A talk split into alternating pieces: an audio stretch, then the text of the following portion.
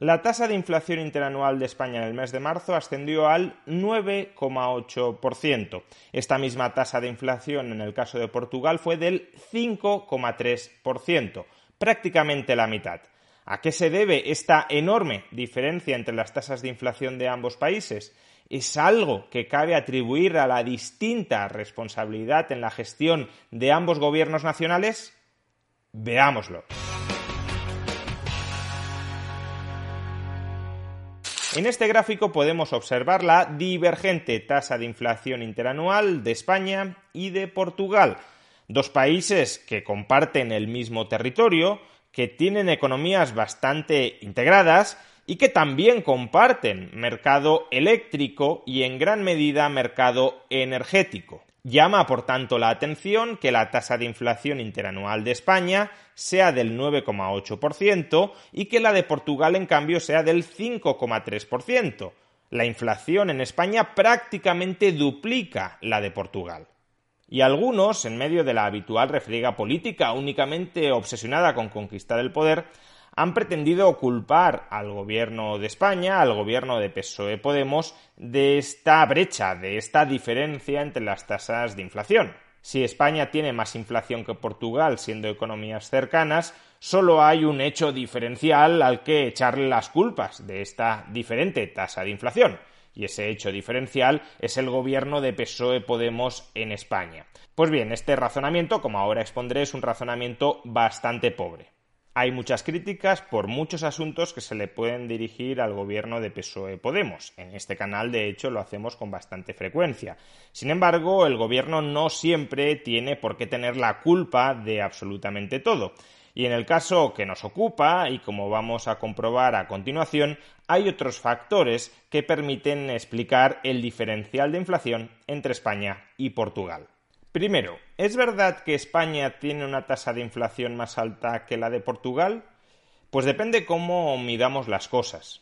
La tasa de inflación general de España, sin duda, es hoy por hoy mucho más alta que la de Portugal. Ya lo hemos dicho, en el mes de marzo, tasa de inflación interanual de España 9,8%, tasa de inflación interanual de Portugal 5,3%. Ahora bien, ¿Qué sucede si cogemos el dato de tasa de inflación subyacente de España y de Portugal? Es decir, la tasa de inflación que excluye de su medición los precios de la energía y de los alimentos no elaborados. Pues aquí la cosa cambia de manera bastante notable.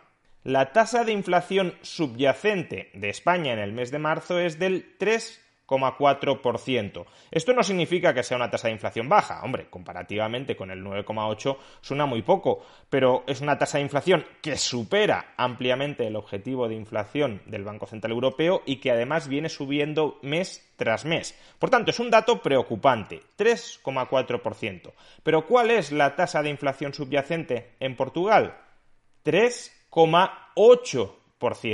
Es decir, que en inflación subyacente, en el mes de marzo, está peor Portugal que España.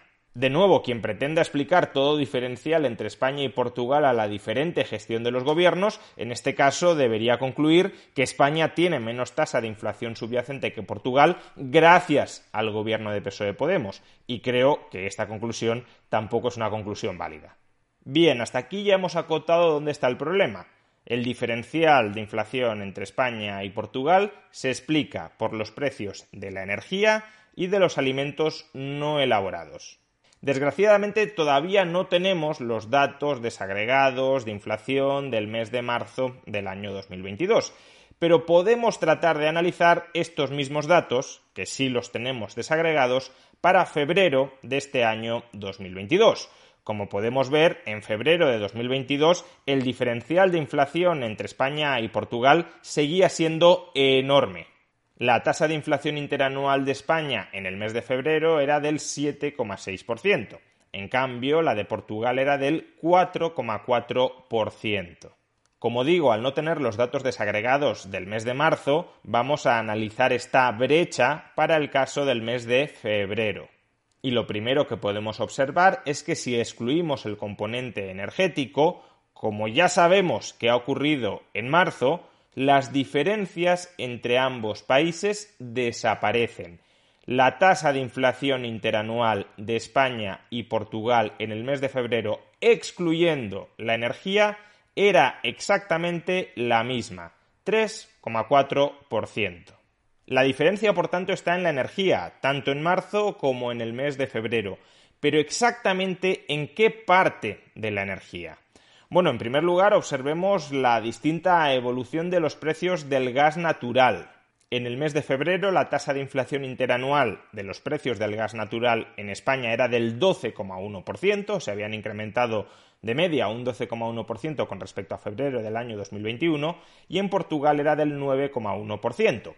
Sin embargo, a la hora de la verdad, esta diferencia es prácticamente irrelevante. El IPC sigue la evolución de muchísimos precios, por tanto, la ponderación, el peso que tiene un único bien o servicio dentro del IPC general es muy escasa. Imaginad que el precio del gas natural pondera el 1%. Pues en ese caso, una diferencia de tres puntos en la evolución de la inflación del gas natural entre España y Portugal apenas permitiría explicar un diferencial de inflación entre España y Portugal, inflación general, del 0,03%, es decir, como digo, prácticamente nada. Vamos, que no podemos explicar la enorme brecha de inflación que hay entre España y Portugal, que sabemos que es una brecha energética, no la podemos explicar únicamente o principalmente a través de la diferente evolución de los precios del gas natural. Vamos con otro posible candidato energético que nos permita explicar la diferencia entre las tasas de inflación de España y Portugal, los precios de los combustibles. Hasta el mes de febrero del año 2022, los combustibles, los carburantes, se habían encarecido en España en un 26,8%. Sin embargo, en Portugal lo habían hecho en un 22%, un diferencial de 4,8 puntos, que sigue siendo apreciable, pero que dentro del IPC general tiene una influencia verdaderamente escasa. Por tanto, tampoco parece que este sea el bien energético que explique el enorme diferencial de las tasas de inflación general entre España y Portugal. No es el gas natural, no son los carburantes. ¿Qué nos queda como componente energético importante? La electricidad. Y fijémonos en la espectacular diferencia en la evolución de los precios de la electricidad entre España y Portugal. Durante el último año la electricidad se ha encarecido un 80,5% en el caso de España, mientras que solo un 5,6% en el caso de Portugal. Una diferencia de 75 puntos en la evolución de los precios. Dado que la electricidad pondera en el IPC general de España alrededor del 4%, Solo este hecho ya explica alrededor de tres puntos de la diferencia de la evolución del IPC general entre España y Portugal. Bien, ya hemos detectado quién es el culpable de que la tasa de inflación de España prácticamente duplique la tasa de inflación de Portugal. La divergente evolución de los precios de la electricidad.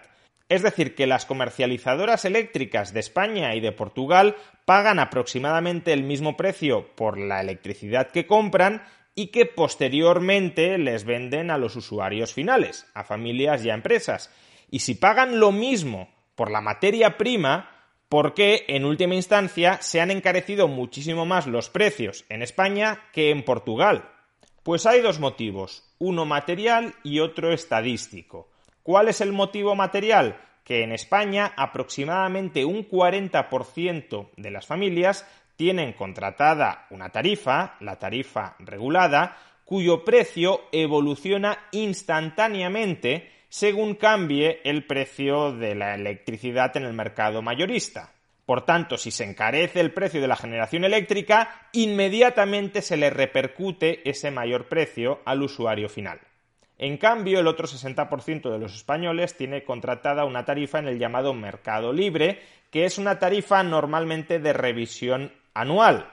Por tanto, ese 60% de españoles hasta el momento no se han visto prácticamente afectados por la subida de la luz. Incluso puede que les haya bajado el recibo eléctrico, por las reducciones fiscales que aprobó el gobierno. Sin embargo, ahora están empezando las revisiones anuales del precio de la electricidad para ese 60% de españoles que no tienen la tarifa regulada y ahora la subida de precios sí les va a empezar a morder.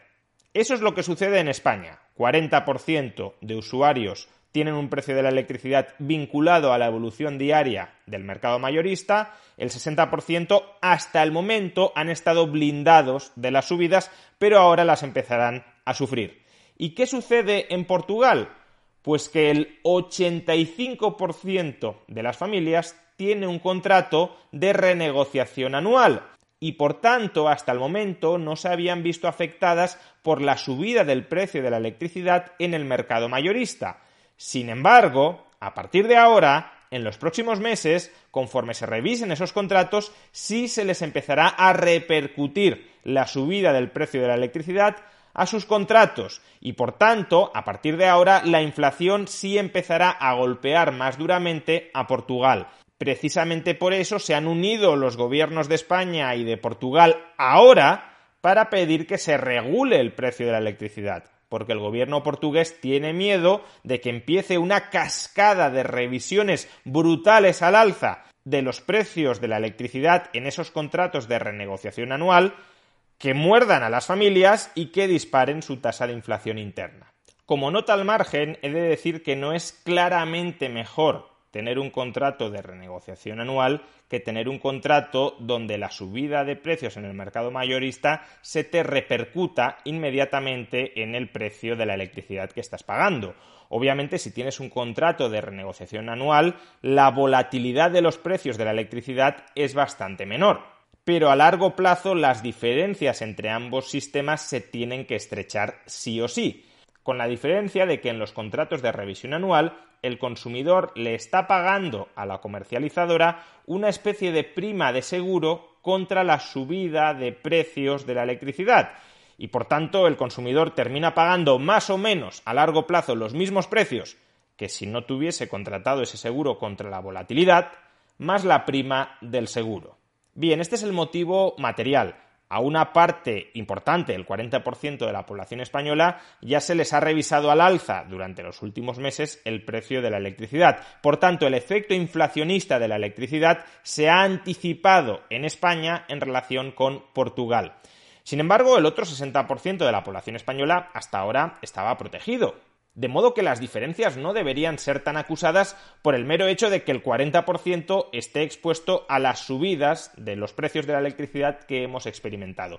Y aquí es donde entra el motivo estadístico. Al parecer, porque esto no está absolutamente confirmado, aunque sí parece que se desprende entre líneas, al parecer el Instituto Nacional de Estadística español únicamente utiliza los contratos con tarifa regulada es decir, los contratos que están expuestos a la volatilidad diaria del mercado, para cuantificar la evolución del precio promedio de la electricidad en el conjunto del país.